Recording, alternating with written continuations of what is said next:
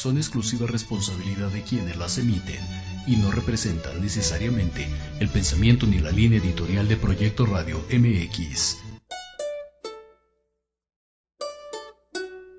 Hola, ¿qué tal? Bienvenidos a Pulso Saludable. Soy Liliana Noble Alemán. Comenzamos.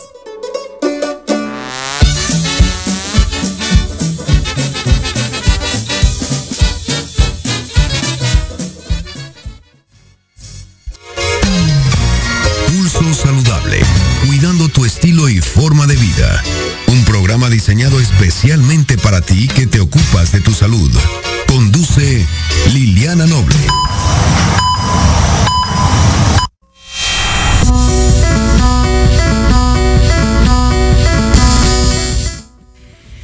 Tarde con 4 minutos, 16 horas con 4 minutos. Muy buenas tardes, tengan todas y todos ustedes. Soy Liliana Noble Alemán y le doy la más cordial bienvenida al Pulso Saludable del día de hoy. Estamos transmitiendo completamente en vivo desde las instalaciones de Proyecto Radio MX en la zona centro de la ciudad capital en este día 20 de julio de 2023 con 30 grados. Aquí marca el termómetro de temperatura en esta cabina. Hoy un programa con muchísima información en materia de salud y un poco de tecnología. Así es que vamos a dar inicio a la jornada de trabajo del día de hoy. Las buenas, noticias, en Pulso Saludable.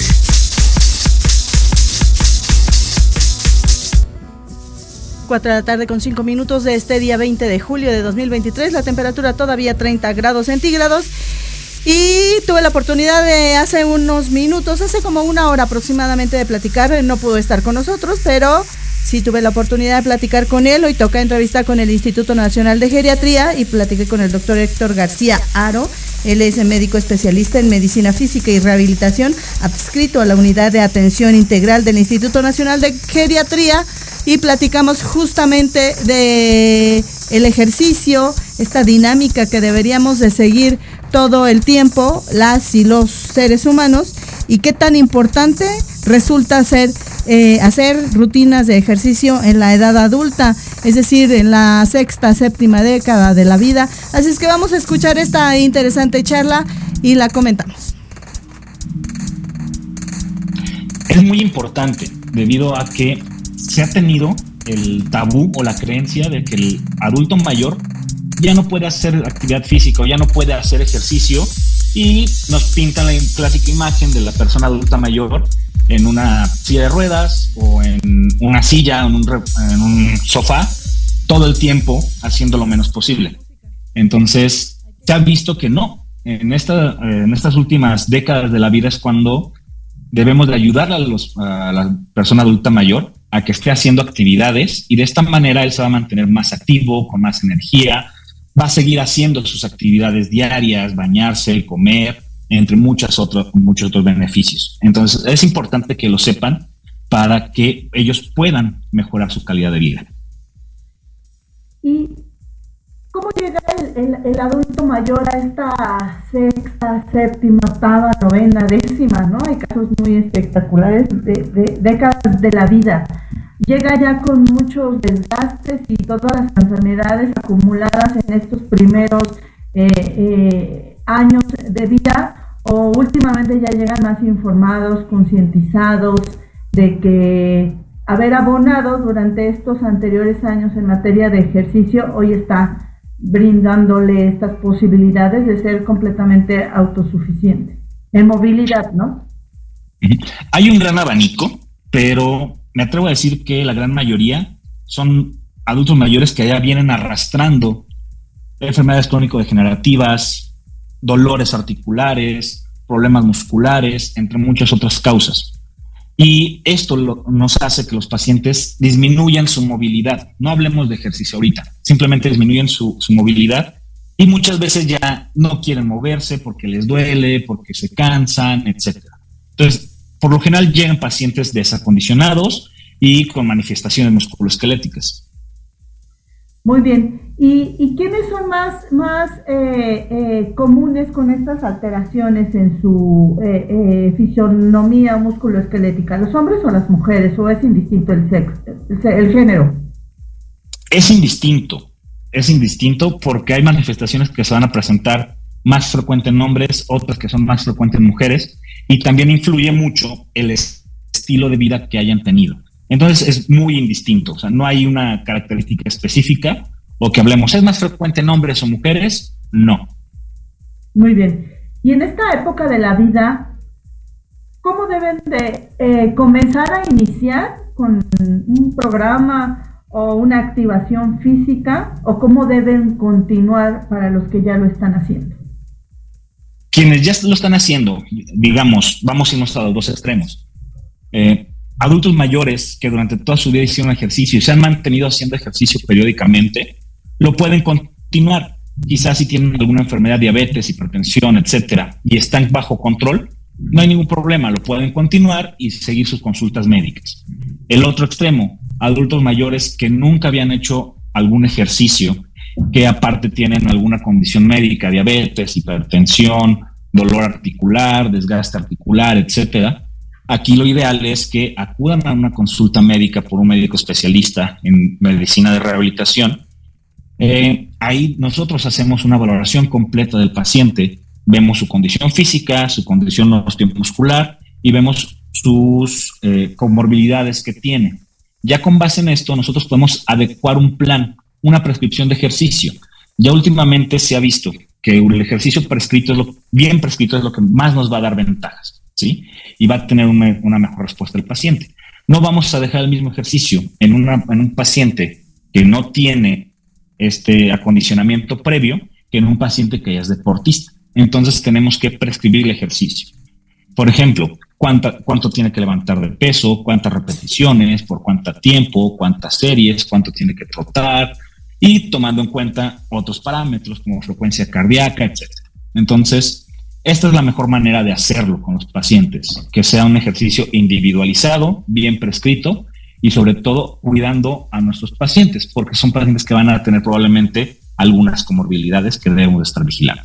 Doctor, me llama la atención eh, eh, particularmente, eh, ahorita me pongo a pensar en, mi número de repeticiones de lo que yo hago y, estoy pensando que, cuántas podré llegar a hacer el día que tenga, si el universo Dios me lo permiten, 60, 70 años.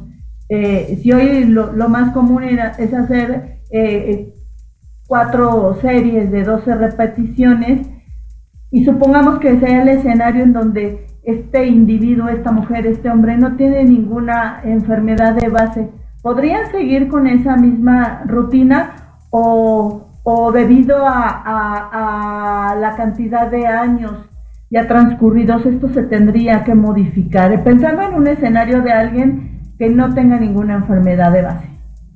Alguien que no tiene ninguna enfermedad de base y ya viene realizando estas actividades, las puede seguir, ¿sí? puede seguir con la misma rutina que, se ha mantenido durante todo este tiempo.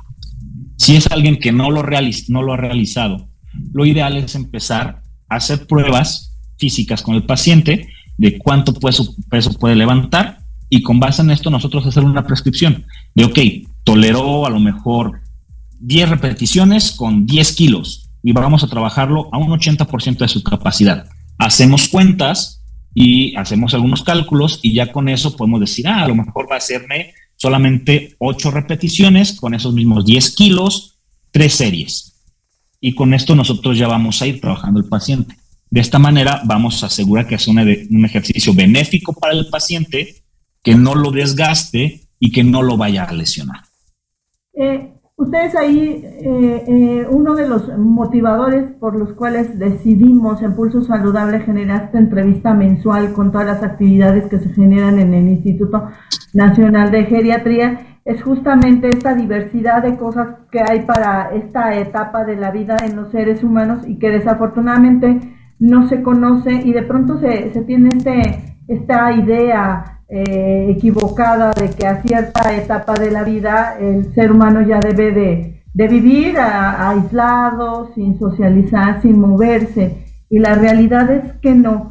Pero el paciente mexicano, ¿cómo está intentando o cómo ustedes están invitándole a involucrarse y a quitar esta idea equivocada de lo que pudiera ser esta época de la vida que, que cuando uno está en, toda esta carga laboral, desearía ya tener esta holgura, tal vez tanto económica como de tiempo para poder hacerlo uno, lo que uno mejor le plazca, ¿no?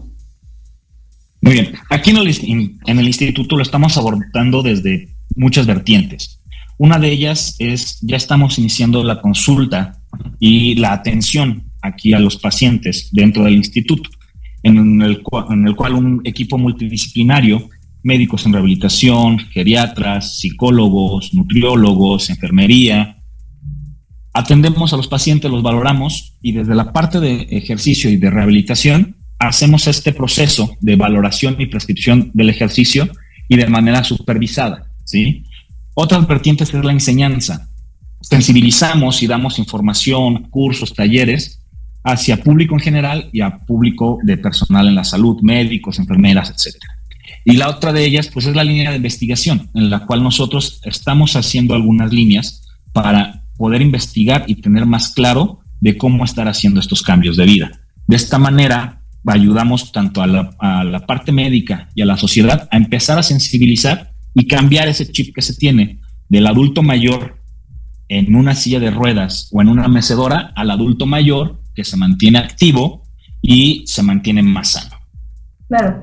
Y en, en general, eh, eh, con base a la experiencia que, que usted tiene, doctor, ¿Cuál es el aporte, cuál es el beneficio que le otorga a la salud la práctica del ejercicio? Y no solamente en, esta, eh, en estas décadas de la vida, sino desde que el, organismo está o comienza a estar apto para poder moverse eh, eh, con cierta regularidad e ir avanzando para ganar tono muscular que pudiera ser esta, esta posibilidad que nos regala el organismo de ir protegiendo el esqueleto, pero también estas ramificaciones que se hacen en, ustedes los expertos lo mencionan en, el, en, en, estas venas para poder otorgarle eh, más oxígeno y nutrimentos al, al músculo cardíaco. ¿Cómo es en su, en su, en su opinión, Ok, en mi, en mi opinión, y creo que ya va más allá de mi opinión, ya es algo que está muy, muy este, descrito. El ejercicio va más allá de solamente vernos bien, ¿sí? porque va a tener efectos y cambios en todo el organismo, desde el sistema nervioso central, sistema nervioso periférico, pulmones, corazón, músculos, articulaciones, venas, etcétera. ¿Sí? Eh, ya hablando de eh, poblaciones en específica, por ejemplo, vemos en los adultos mayores que nos ayuda mejorando su sistema inmune, su sistema vascular, su condición física aeróbica y cardiopulmonar, nos ayuda a mejorar su fuerza, llevando de esto a que el paciente pueda tener una mayor movilidad, mayor independencia y también se ha visto que ayuda a controlar enfermedades crónico-degenerativas. Pacientes diabéticos, pacientes hipertensos nos, nos ayuda a mantener las cifras de glucosa sanguínea más estables, a controlar la presión arterial, en pacientes incluso que tienen secuelas de infartos o alguna, alguna alteración a nivel cardíaca, nos ayuda a regular la función cardíaca. A nivel, eh, por ejemplo, personas adultos mayores que tienen secuelas de un evento vascular cerebral, nos ayuda a coordinar su actividad muscular, a que mejore su movilidad y nos ayuda también en, población general a que tengan más energía, que se mantengan más activos, mejora el apetito. Y yo te puedo, me puedo pasar aquí hablando horas sobre todos los beneficios que tiene, pero es a nivel global. Todos los órganos y sistemas del cuerpo se ven beneficiados con el ejercicio. Claro. Me decía hace poco en una entrevista también eh, la gente del Instituto Nacional de, Cancerología que, que hace algunas décadas se pensaba que el paciente que estaba atravesando por una terapia de radio o quimioterapia eh, eh, no debía de, estar expuesto a movimientos. Y hoy en día se sabe todo lo contrario, que entre más prontos o, más inmediato o a la par de estos tratamientos eh, farmacológicos o con tecnología, hay que invitar al paciente, concientizarlo, a hacerlo que se mueva y también pasa en las personas adultas que frecuentemente se les rompe la cabeza del cuello del fémur y tienen que reemplazarlo, ¿no? Y entonces le dicen lo primero que tienes que hacer es muévete o alguien que recién lo, lo, operaron y le pusieron un marcapaso, al siguiente día ya le están pidiendo que haga movimientos pequeños. Eh, ¿Por qué si esto está ocurriendo ahora? Al, ser humano le cuesta tanto trabajo o por qué nos falla tanto esa, esa parte de la movilidad justo en, para evitar estas enfermedades que ustedes les llaman no transmisibles, crónico-degenerativas, pero que son 100% prevenibles y desafortunadamente siguen siendo la primera causa de muerte o de secuelas o de impedimentos laborales o de mejor calidad de vida en las y los mexicanos, bueno, o en el resto del mundo también, ¿no? Esto se debe eh, principalmente a desinformación, ¿sí? Todavía no hay mucha información y mucha divulgación sobre esto. Ya se está dando pie a que se empiece a fomentar la inclusión de, rehabilitación temprana en muchos centros, que desde el que el paciente está hospitalizado, en algunos casos incluso antes de algunas cirugías, se hacen protocolos de prehabilitación y posterior a las cirugías se inicia una rehabilitación a pie de cama, Y en mi experiencia yo te puedo decir que la rehabilitación a pie de cama es indispensable para el paciente adulto mayor, ya que aquellos que tienen fractura de cadera, mientras más pronto los levantemos y los pongamos activos, lógico, con todos los cuidados que se deben de tener, vamos a evitar que tengan secuelas, como por ejemplo tromboembolas pulmonares, infecciones, úlceras por decúbito, etcétera. Y una rehabilitación a pie de cama bien prescrita va a ser totalmente segura para los pacientes. Incluso se ha visto que una rehabilitación temprana en los pacientes no va a ser eh, o no va a generar un mayor riesgo a su salud, pero sí le va, le va a, traer muchos beneficios. Claro. Y ustedes en el Instituto Nacional de Geriatría me mencionaba que, están haciendo cierto tipo de investigaciones. ¿Tienen algún resumen, algún hallazgo sobre qué hipótesis están investigando y cuál es la finalidad o qué es lo que buscan comprobar? Sí, en eh, la página del instituto hay una sección donde se publican todas las investigaciones. Hay investigaciones tanto de eh, moléculas que se ha visto que pueden estar en el, durante el envejecimiento y que sean modificadas con el ejercicio. Y también ahorita estamos iniciando eh, algunas líneas ya con pacientes haciendo ejercicio, todos los cambios que están teniendo. La hipótesis a grandes rasgos es de que el beneficio va a ayudarnos a disminuir ciertas sustancias, digamos, en el cuerpo para, para retrasar o frenar un poco las secuelas del envejecimiento. Y en cuanto al ejercicio, pues este ejercicio es benéfico y nos ayuda a mejorar tanto la calidad de vida global del paciente como la función. A lo mejor pacientes que antes ya les costaba trabajo subir escaleras, posterior a estas intervenciones, ya logran subir las escaleras con mayor facilidad.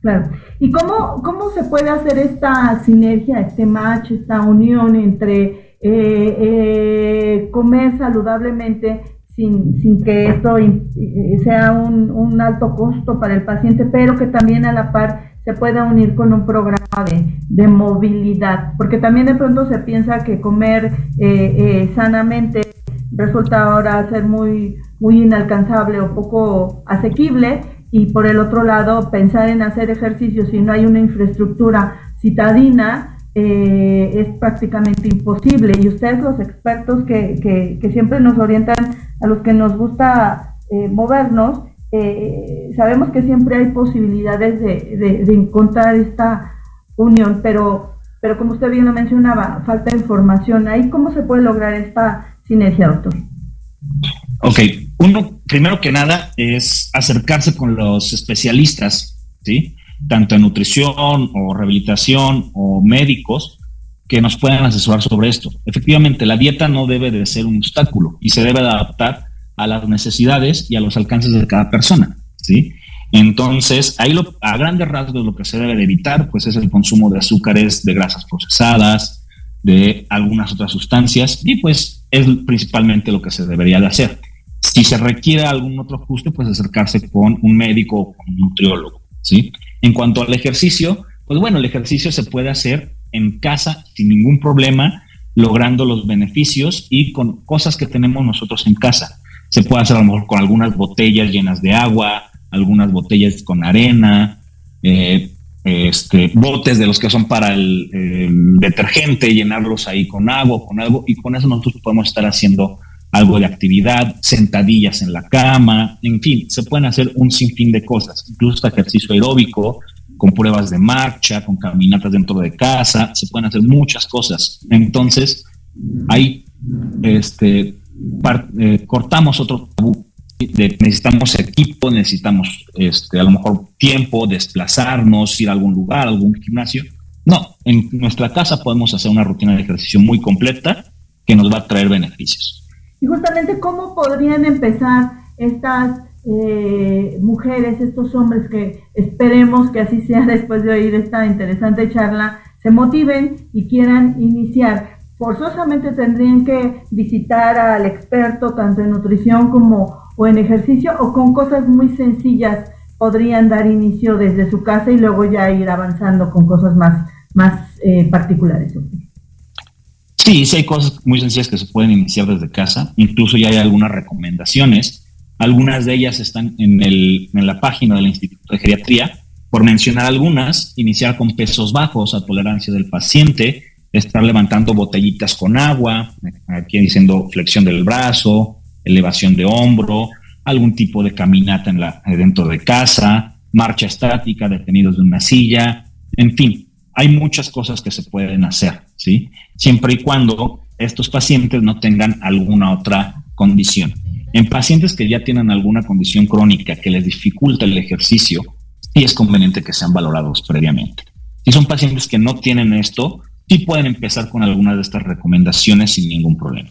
Muy bien. ¿Cuál sería su mensaje final en esta tarde eh, para Pulso Saludable? Y agradecerle la, la, oportunidad de esta interesante charla y si nos puede regalar al final los datos de la página en línea para que la gente pueda ingresar y conocer todas las maravillas que ustedes tienen ahí. Ok. Pues mi mensaje es de manténganse activos, fomenten la actividad este, en, dentro de su círculo, ¿sí? Esto nos va a ayudar bastante, ¿sí? Y las, las páginas, la página del instituto es inger.gov.mx eh, ahí pueden entrar, lo pueden poner el buscador, incluso si, ponen Instituto Nacional de Geriatría en el, buscador, ahí les sale la opción y en ella ahí pueden navegar y buscar las opciones que hay tanto para cursos como recomendaciones o guías que, se, tiene el instituto. Y pues bueno, agradecerles a ustedes por abrirnos esta oportunidad y pues esperamos estar con ustedes este, próximamente. Pues ya verá que si usted es la primera de muchas, que vayan preparando. claro que sí, con todo gusto. Entre tanto, le mando un abrazo. Gracias. Tenga usted una excelente tarde. Hasta la próxima. Igualmente, buena tarde. Gracias. Adiós. Qué interesante, ¿no? Pareciera que no, pero eh, estamos empezando a conocer que aún cuando tengamos alguna enfermedad, lo importante es siempre movernos, movernos, movernos, movernos todo el tiempo. Eh, le quiero mandar un saludo antes de pasar a nuestro siguiente invitado, a Arturo Cortés. Eh, tuvo una pérdida importante el día de ayer. Arturo, sabes que te queremos mucho, a ti, a tu familia, a tus hermanos, a toda la gente que está con ustedes. La pérdida siempre de, un familiar es importante y sabes que te queremos muchísimo. Acá tienes tu casa siempre en pulso saludable. Vamos a pausa, querida, ¿o qué hacemos? Vamos a continuar con el siguiente invitado.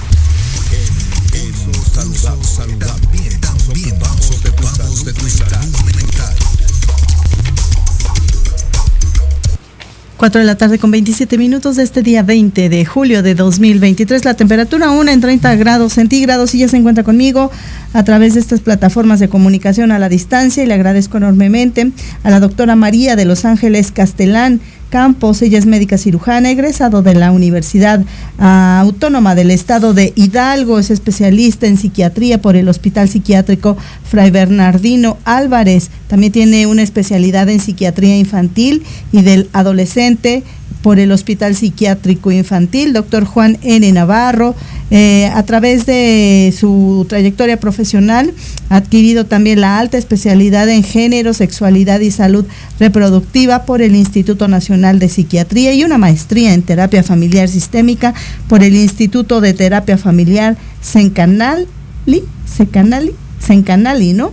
Y es médica adscrita del área de Paenaivas del Hospital Psiquiátrico Infantil Dr. Juan N. Navarro. Y vamos a platicar con ella en los próximos minutos sobre depresión en niños, niñas, adolescentes, a ver si, si se comporta de la misma manera y cuáles son estos hallazgos de importancia para que se pueda hacer una detección oportuna y un tratamiento adecuado. Doctora, gracias por estar con nosotros en Pulso Saludable. Muy buenas tardes.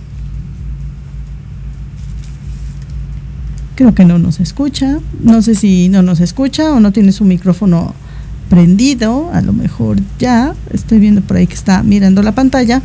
Bueno, entre tanto le cuento que una de las eh, condiciones en materia de salud importante en el país es justamente este tema de la depresión. Sabemos que niñas, niños y adolescentes también pueden estar viviendo desafortunadamente esta circunstancia que a veces conlleva a tomar decisiones poco eh, productivas para el resto de la vida de las y los pequeños pero justamente la experta nos va a platicar si la depresión como la conocemos eh, se manifiesta o se hace presente de la misma manera que en los adultos y también eh, platicar con ella cuáles serían estos hallazgos clínicos, estas circunstancias que lleven a la pequeña, al adolescente, al niño, a la niña a tener, a, a vivir con depresión si es algo que se genera desde el nacimiento y también pensar en la posibilidad de cómo evitarlo. Así es que ya podemos retomar.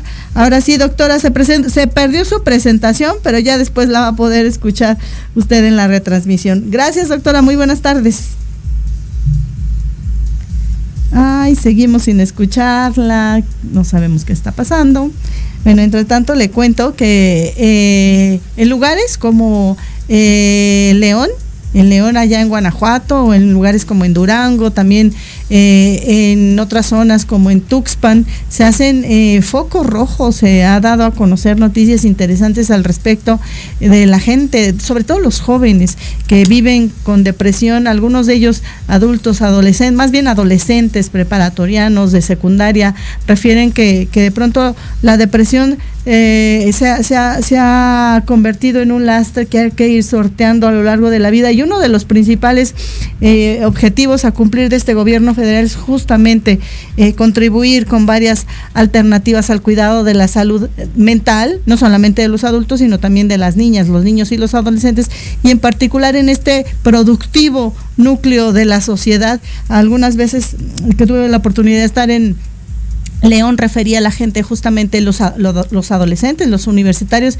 que muchas veces las falta, a la falta de oportunidades en su estado para estudiar, para continuar estudiando o simplemente para después de estudiar tener posibilidades de, de, seguir creciendo profesionalmente y laboralmente que estuvieran limitadas o no existían, eso les contribuía de alguna manera importante a que pudieran no sentirse satisfechos en, el desarrollo de su, de su sociedad y de sus grupos de interés, de sus pares, a diferencia de otras ciudades tan grandes como la Ciudad de México, tal vez, como Guadalajara o el mismo Monterrey, que son ciudades en donde la urbanización y la globalización, pero también la apertura de los espacios económicos y de, y de emprendimiento, eh, pues son significativos a diferencia de estas otras pequeñas ciudades. Y por ejemplo, también un dato de, importancia es que en Durango el incremento de los suicidios, igual que en, en Sonora, ah, llama la atención. Entonces,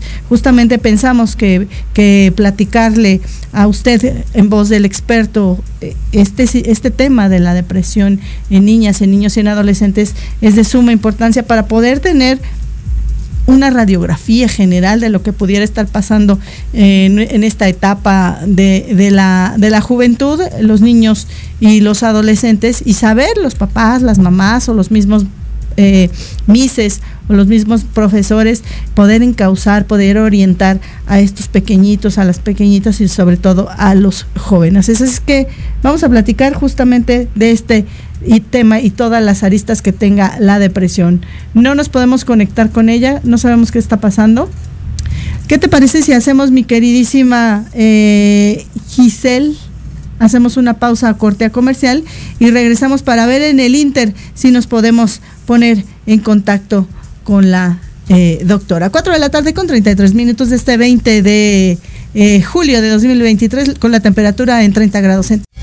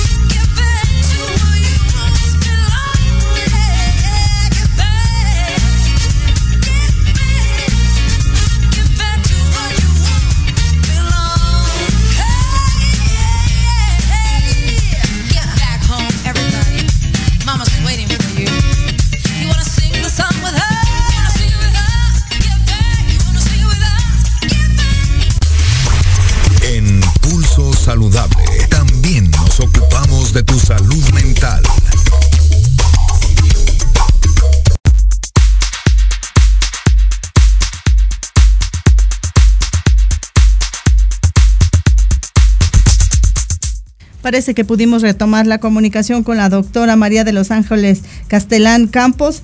Ella le había leído yo en el anterior corte toda la trayectoria profesional de esta experta y vamos a platicar con ella en los próximos minutos sobre la depresión niñas, niños y adolescentes. Doctora María de los Ángeles, gracias por estar con nosotros en Pulso Saludable. Por fin, buenas tardes. Al contrario, buenas tardes. ¿Cómo está usted, Liliana? Buenas tardes. Muy bien. Muchas gracias. Oiga, doctora, pues cuéntenos, por favor. Yo preguntaba a la gente que amablemente nos, nos favorece con su permanencia y su presencia siempre en pulso saludable, que si la depresión se presenta o se diagnostica de la misma manera que le diagnostican o, se empieza a entristecer y a sentir, a referir tristeza por mucho tiempo en los adultos. ¿Es, es exactamente lo mismo, doctora? Em, en los niños y en los adultos Pueden haber diferencias, eh, principalmente a veces los niños lo expresan con mucho enojo o mucha irritabilidad, aunque tampoco eso excluye que, por ejemplo, en los adultos también existe enojo en ocasiones y que sea un enojo excesivo. Recordemos que las emociones pueden estar presentes en todas las personas, pero que algo se vuelva constante, se vuelva muy intenso, pues ya no es normal. Eh, cómo un papá, una mamá, eh, una cuidadora, la MIS en la escuela, el mismo profesor, cómo puede empezar a sospechar o el mismo paciente, a lo mejor este niño un poco ya de edad avanzada, podría empezar a, sospechar que algo no está bien y que necesita de la ayuda de un profesional y referir para buscar la ayuda. ¿Cuál sería este hallazgo más importante? Porque usted me decía esta etapa del enojo, pero no sé, se me hace una, una, una edad muy compleja y que creo que todos vivíamos un poco enojados cuando tuvimos esa etapa, pero no sé cuál sería una particularidad en ese tema, doctora. Sí, pues bueno, deben reunir una serie de síntomas o de molestias. Casi siempre pienso ahorita con la pregunta que me haces empezar a disfuncionar, ¿no? A lo mejor baja el rendimiento en la escuela, tal vez les empiece a ir mal, eh, pues sí, en su colegio, o, o, se aíslan, dejan de tener amistades, como que ya no les interesan las cosas. Y bueno, siempre hay que pensar en esta tristeza casi todo el día, casi todos los días, o enojo, ¿no? Que estén muy irritables y que sea también algo que les ocupe casi todo el día o casi todos los días, ¿no? No es lo mismo nos enojemos un momento y ya se nos pasa, a que sean niños o niñas que están constantemente enojadas, constantemente irritables, que cualquier cosa los pone muy molestos, y que aparte a eso, pues se sume que eh, a lo mejor cambia su apetito, ya sea que aumenta o disminuye, a lo mejor cambia su sueño aumenta o disminuye, les cuesta mucho trabajo quedarse dormidos o se la pasan durmiendo. Eh, o sea, niños que a lo mejor cambió su peso también, de repente subieron muchísimo de peso o bajaron, ¿no? También por eso pudieran estar este, presentando algunos datos de ansiedad o, bueno, más bien de depresión en este caso. Claro. ¿Y cómo es que una niña, un niño, un adolescente se deprime? ¿Qué es lo que pasa? ¿Interfiere el entorno social, cultural, cultural familiar? ¿O a lo mejor estos elementos químicos de los que ustedes siempre nos hacen mención están alterados o no se producen con la especial eh, eh, eh, calidad o cantidad que pudieran ayudar a contribuir a que la pequeña, el pequeño, eh, sientan esta tristeza prolongada que ustedes conocen como depresión? Todo lo que usted mencionó es un factor, ¿no? la verdad es que las enfermedades son multifactoriales y en este caso la depresión pues no es la, excepción. Sí, también, por ejemplo, ahorita que recién vivimos una situación de pandemia, sí fue muy difícil también, así como para los adultos, para los niños, ¿no? Esta cuestión, pues hasta económica, de ver a sus padres a lo mejor con las dificultades en, en la cuestión económica, del dinero, en, el, la ansiedad o los temores tan extremos que les generaba hasta el salir a las calles, contagiarse, que su familia se contagiara. Muchos perdieron a, varios seres queridos y a veces no, no era un duelo, sino ya eran varios que se conjuntaban, ¿no? Este, que se murieron diversos seres amados para los niños. Y entonces sí, se suma no solamente esta cuestión, por ejemplo, de la pandemia, sino también lo económico, eh, pues sí, socialmente el cómo se ve, que muchas veces es muy difícil nombrar las enfermedades mentales y a veces eso hace que no se atiendan pronto. Eh, también la alteración, como usted lo mencionó, en estos neurotransmisores tan importantes, la serotonina, la dopamina, la noradrenalina, que son los que regularían, bueno, por lo general son los que están regulando los más relevantes, este, acorde a algunas teorías, eh, regulando el apetito, el sueño, el estado de ánimo. Entonces todo, todo se conjunta, no es nada más una sola cosa, sino pues todo se, se une y pues termina a veces los, los niños o las adolescentes con depresión. Claro, y todo, todos estos elementos que, que, se conjuntan para que la pequeña, el pequeño, el adolescente tenga ya una descripción eh, eh, de depresión, ¿se sumarían a otro tipo de, de elementos que ustedes eh, en esta revisión hacen para poder completar el diagnóstico o en qué lo basan, doctora? Sí, eh, precisamente en todos estos factores que, ya hemos mencionado y también en las molestias que el, niño o el adolescente presenta.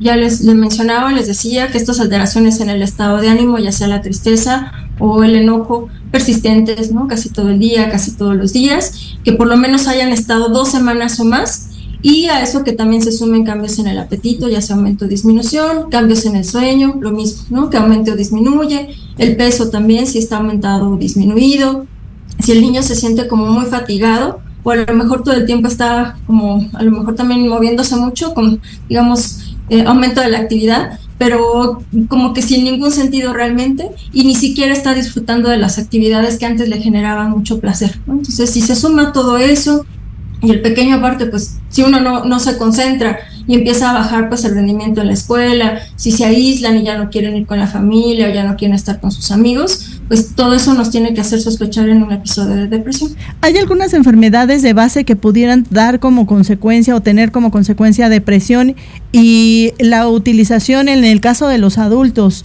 eh, más bien de los adolescentes, de algunas enervantes o de algunas sustancias, pudiera promover la aparición de la depresión?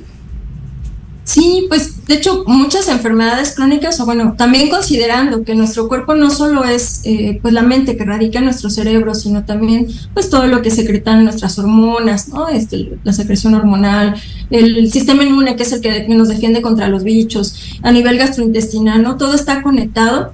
Incluso ahora se habla de algo llamado psicoendocrino inmunogastroenterología, por decirlo así, eh, todo se conecta. Y si alguien está enfermo de otras diversas situaciones, simplemente con una gripa, ¿cómo se nos baja el ánimo? ¿no? Entonces, si, fuera, por ejemplo, una enfermedad crónica, una enfermedad que a pesar de que se está tratando no se resuelve, o que el niño hasta empieza a sentirse, o niña, sentirse culpable de, esa enfermedad, pues sí, eh, eso aunado a otros factores múltiples, pues sí puede llevarle a la depresión. ¿no? Entonces, también sería importante que si a lo mejor la, la pequeña o el pequeño, en, el caso de que estén hospitalizados o que tengan enfermedades, pues a, lo mejor a veces genéticas, crónicas, eh, pues también pudiera conllevarlo y, hay que estar atentos, ¿no? Muchas veces se interconsulta al psiquiatra infantil o al psiquiatra para saber si tiene o no algo agregado y pues atenderlo también, con la depresión. Bien, doctora. Oiga, tiene usted muchos fans, muchas fans. Maribel Piña de la Cruz le manda saludos. También Ángeles Guillén le manda saludos. Narizandi, espero haberlo dicho bien, hermosa. Salazar también le mandan saludos. Yo también les mando besos y saludos, regálenos un like ya de pasada. Y finalmente, doctora, ¿hay tratamiento para la depresión en esta etapa de la vida? ¿Es curativo? ¿Se busca que, el paciente no tenga recaídas el resto de la vida? ¿O siempre va a estar en esta, en esta me atrevería a llamarle cuerda floja, eh, porque ya presentó alguna vez una etapa de depresión? La verdad es que esto de la depresión es bien incierto, ¿no? Porque es una cuestión o una enfermedad que nos puede dar en algún momento de la vida y pudiera no volver a pasar nunca o pudiera volver a suceder. Sin embargo, lo que vamos a tratar de, hacer es prevenir que no nos vuelva a suceder y sí, sí hay tratamiento, dependiendo la gravedad de, lo que tenga el paciente, la edad, ¿no? Si son a veces muy pequeñitos, con terapia pueden, eh, muy pequeñitos me refiero a cinco años o menos, con terapia psicológica pudieran ser atendidos. Ya cuando son más grandes, eh, repito, dependiendo la gravedad, a veces no solo la terapia, sino también medicamentos. Medicamentos que no generan dependencia, que actualmente ya hay muchos genéricos, que pueden ser muy accesibles, ¿no? Económicamente hablando y el tratamiento debe de seguirse, bueno, yo por lo menos después de la pandemia un año, Realmente estoy tratando de darles 10 meses a un año de, medicamentos a los pacientes porque esta pandemia sí nos trajo cosas muy, muy complejas y sí, a veces es estar ahí al pendiente de los, de los niños. Es muy incierto realmente si van a volver a tenerlo o no, pero esperaremos que, que no y que adquieran herramientas ellos y, y también sus papis, su familia, para que no vuelva a ocurrir. Regáleme antes de que eh, despidamos esta entrevista dos datos. La depresión pudiera ser un causal de, de, de, un intento de suicidio, de un suicidio como tal. Y en este tema de los medicamentos, eh, dependiendo de la etapa o la gravedad de la depresión, es de, de la forma en la que ustedes deciden echar mano de si le dan medicamentos o no al paciente. Sí, sí puede llevar a un intento de suicidio. De hecho, pues eh, cualquier persona que tenga un intento de suicidio juran que hay alguna enfermedad mental detrás, llámese depresión u otra causa, y hay que investigar por qué está pasando para prevenirlo, ¿no? Porque qué, qué grave es esa situación. Y sí, este, pues bueno, se dejan los medicamentos, pero de verdad es, son muy útiles. A veces muchas mamás se sienten culpables. Yo les comento, la verdad es que tendríamos que no existir para no enfermarnos pero pues bueno, si ocurrió, pues la única opción es tratar, eh, ya sea con terapia o con medicamento, y claro que van a salir adelante. La mayoría les va excelente y pues si se suman muchos otros factores como que sigan estudiando, eh, todos los aspectos de los derechos en los niños pues y niñas, pues adelante. Porque sí, puede irles muchísimo muy bien. Muy bien. ¿Algo más que considere, doctora, de importancia mencionar en esta tarde en Pulso Saludable? Pues que atiendan estos aspectos y por ahí consideran que bajó el rendimiento académico en los niños, este, checar por qué, porque ahorita que regresaron a las escuelas, muchos, muchos niños empezaron con datos de, depresión o ansiedad, chequenlo, no lo dejen de lado, y si hubiera autolesiones, ¿no? que los niños se empiecen a lastimar o las niñas, pues también ver por qué está pasando. Muy bien. Doctora, un placer, gracias, muy buenas tardes. Dario, qué gusto. Hasta luego. Ahí la voz de la doctora María de Los Ángeles Castelán Campos. Ella, psiquiatra de, adultos, de niñas, niños, adolescentes, quien, quien platicamos sobre este tema de la depresión y a todos sus fans les invitamos a que nos regalen un like en Pulso Saludable, pues que nos así en redes sociales y regálenos un like. 4 de la tarde con 47 minutos este 20 de julio de 2023, la temperatura 30 grados centígrados. Pausa, vengo. Híbrido. La combinación perfecta material y el espiritual, con los mejores expertos en psicología, medicina, belleza, asesoría legal, métodos espirituales y holísticos y algo más. Conducido por Israel García. Todos los jueves, de 9 a 10 de la noche, por Proyecto Radio MX con sentido social. Conoce más de la hipnosis terapéutica y sus beneficios en el programa testimonios y muchas sorpresas más. Te esperamos todos los sábados a las 10 de la mañana por Proyecto Radio MX con sentido social.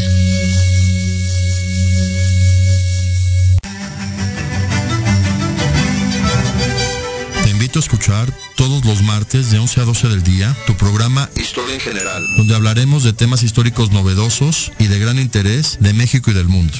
Solo por Proyecto Radio MX con sentido social.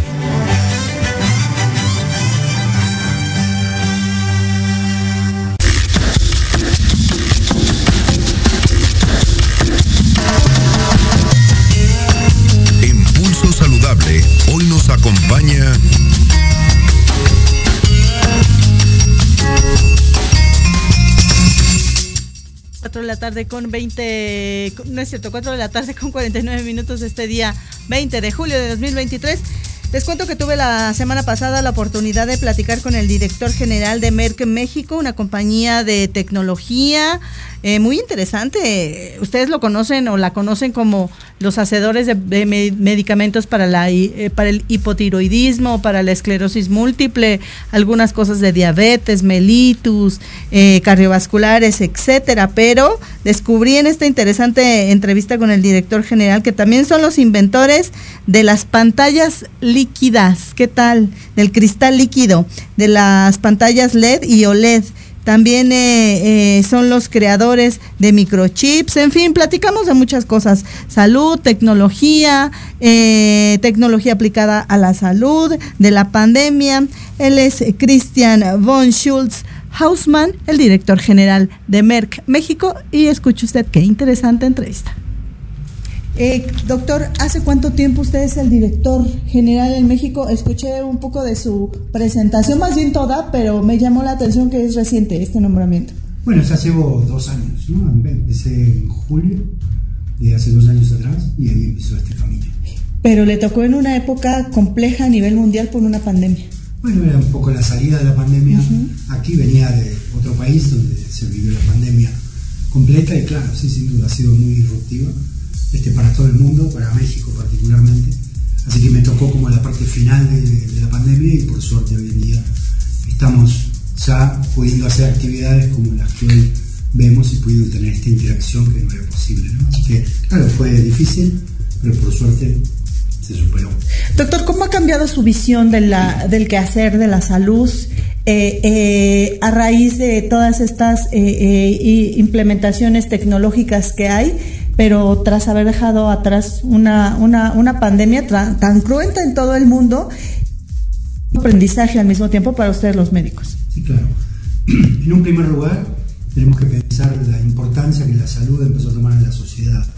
Y eso lamentablemente no dura mucho, pero durante el tiempo que la pandemia está y un poco de tiempo posterior, la gente toma mucho más cuidados en la salud y tal vez un poco el temor hace que los cuidados aumenten y sean mayores sí se ve que probablemente posterior a eso uno empieza otra vez a tener que luchar contra lo que significa la concientización del cuidado y de los controles frecuentes para volver a tener parámetros de salud que sean adecuados. Y también sí nos ha enseñado, ha acelerado cantidad de interacciones que ya no son presenciales, que son virtuales y que permiten a veces ser un poco más eficiente en la consulta médica. Por ejemplo, una consulta virtual no era probablemente antes algo este, totalmente aceptado, hoy en día Creo que esa situación híbrida logra ser un poco más aceptada, situaciones de controles o de monitoreos remotos, poder tener algún otro tipo de telemedicina también avanzado de cantidad en este tema.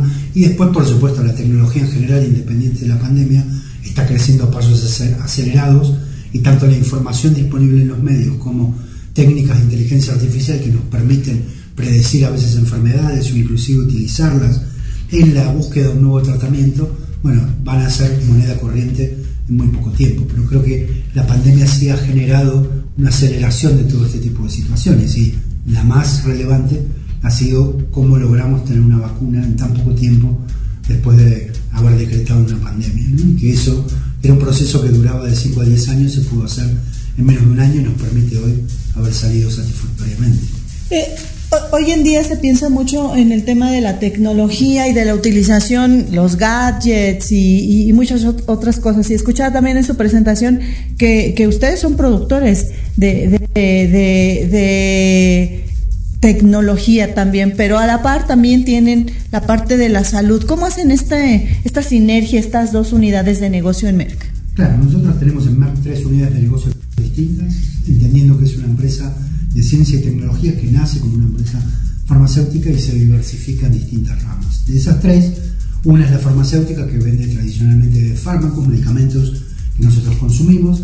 La otra es este, la división de Life Science, en el cual nosotros le damos tecnología a otros para que puedan fabricar, en este caso, medicamentos biotecnológicos o vacunas, o también por otro lado a los investigadores, aquellos que están investigando en fases muy precoces algún desarrollo de un medicamento y para lo cual le damos insumos filtros, purificadores de agua y cantidad de otros elementos que permiten al investigador poner en práctica este, lo que hace, más el control de calidad de muchas industrias, farmacéutica por un lado, pero también de alimentos y bebidas por otro lado, con lo cual esa división es muy amplia en su desarrollo. Y por último, la división de electronics, que en esa nos dedicamos particularmente a las pantallas, a los microchips, a las pantallas de LED o LED de cristal líquido, Merck ha sido el inventor del cristal líquido y ha sido el que ha, tenido al menos el 80% del mercado este, trabajando en esto. Entonces hoy en día, que la mitad de los dispositivos que nosotros utilizamos actualmente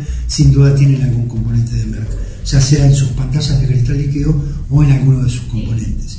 Y también esto hacia futuro es una parte muy importante de lo que significará eh, navegar en alta precisión. La navegación de buques o de aviones se maneja con antenas de cristal líquido y entendemos que la, este, la navegación de los autos que van a andar sin conductor, de conducción autónoma, se van a guiar por estas antenas de cristal líquido que son de altísima precisión y que será un poco la base del futuro. Entonces llevamos tres divisiones de negocios muy este, diferentes, donde cada uno tiene su objetivo y su gente especializada trabajando en este tema, porque creería que no solo son nuestros productos de alta calidad, sino que también la gente que trabaja con nosotros son técnicos altamente especializados, cada uno en su rol, en lo que le toca. Entonces, con ese conjunto es que nosotros logramos que este grupo de empresas de ciencia y tecnología esté un poco a la, vanguardia de lo que viene, ¿no? de la innovación. ¿Y, cómo es el, médico mexicano? El, creador eh, mexicano, el investigador mexicano, eh, es, es, conocedor de la tecnología, se adapta fácilmente, no le agrada la tecnología. ¿Cómo, cómo lo visualiza usted, doctor? No, yo creo que la tecnología sin duda está este, penetrando cada vez más en, el uso cotidiano este, de los médicos para poder trabajar, sobre todo en términos de comunicación y también de investigación y de conocimiento. La manera que uno hoy en día en este mundo tan cambiante tiene para poder de alguna forma recibir información médica actualizada, este, la tecnología juega un rol preponderante. Así que diría que es una de las bases más importantes de Innovación, imaginemos que hoy diría que cada siete años el conocimiento médico se ha renovado completamente, con lo cual si uno no logra estar al día y poder encontrar lo que más le interesa en el lugar que más le interesa en forma virtual, no hay otra manera de estar actualizado. Así que creo que la incorporación es muy buena. Cuando la pandemia catalizó toda esta situación de educación médica virtual, hemos tenido grandes resultados, hay mucha gente conectada normalmente en México, a veces más que en otros lugares de Latinoamérica. ¿no? Así que yo considero que, que son abiertos a, utilizar la tecnología en la medida que vamos avanzando en el conocimiento. ¿Y cómo es que eh, hoy ustedes generan esta idea de este evento? Eh, ¿Partieron de qué punto y cuál es la enseñanza que, que buscan dejarle hoy a los, a los eh, que están allá abajo tomando atentamente las indicaciones y la información que los ponentes están dando? Sí, por un lado yo diría que como industria farmacéutica tenemos una doble responsabilidad. Por un lado, desarrollamos medicamentos nuevos. Estos medicamentos de alta tecnología tienden a cubrir necesidades no satisfechas en enfermedades muy prevalentes, a veces no tan prevalentes pero sí graves, y sobre eso es como nuestra esencia primaria, de eso vivimos, ¿no? Esos son como nuestros niños que nacen para poder dar una esperanza a un paciente que sufre. Pero claro, como además somos los creadores de esta tecnología, tenemos la responsabilidad también de que la educación médica relacionada con los productos que nosotros descubrimos y, comercializamos también es parte de nuestra responsabilidad primaria. Por eso es que este, uno de nuestros pilares más importantes de nuestro departamento médico es generar áreas de interacción en lo cual podamos discutir la evidencia que fue generada con nuestros productos y que eso de ámbitos, tanto de escuchar a los ponentes que puedan dar su información como para poder encontrar este, preguntas para poder atender mejor a sus pacientes, pero también la interacción entre los propios médicos siempre es muy rica y genera de alguna forma la discusión hasta en el café, en el cual uno discute el paciente que vio a la tarde y necesita tratar mañana. Y esa interacción es muy productiva y por eso nos encanta hacer este tipo de, eventos. Por supuesto, diría que esto ha sido un, un evento que logra poner a todas nuestras áreas de negocio de alguna forma a disposición de los médicos, porque al final uno, un médico termina tratando, este, cuando es generalista, a todo paciente que tiene patología diversa. Entonces, también tener las mayores actualizaciones, particularmente discutiendo casos clínicos en un ámbito compartido como este, nos resulta una situación muy agradable para el futuro. Y de alguna forma también un evento de esta magnitud cierra la época de la pandemia que no nos permitía reunirnos, ¿no? Es como un renacer. Claro. Y usted hablaba Qué interesante. Esta es la primera parte. Tendremos la segunda parte la próxima semana. Semana con esta información me toca despedirme, no sin antes recordarle que tenemos una cita la próxima semana, 4 de la tarde en punto, el martes. Me manda saludos Naria Sandy, Naria, Narizandi. Gracias, hermosa. Yo también te mando saludos.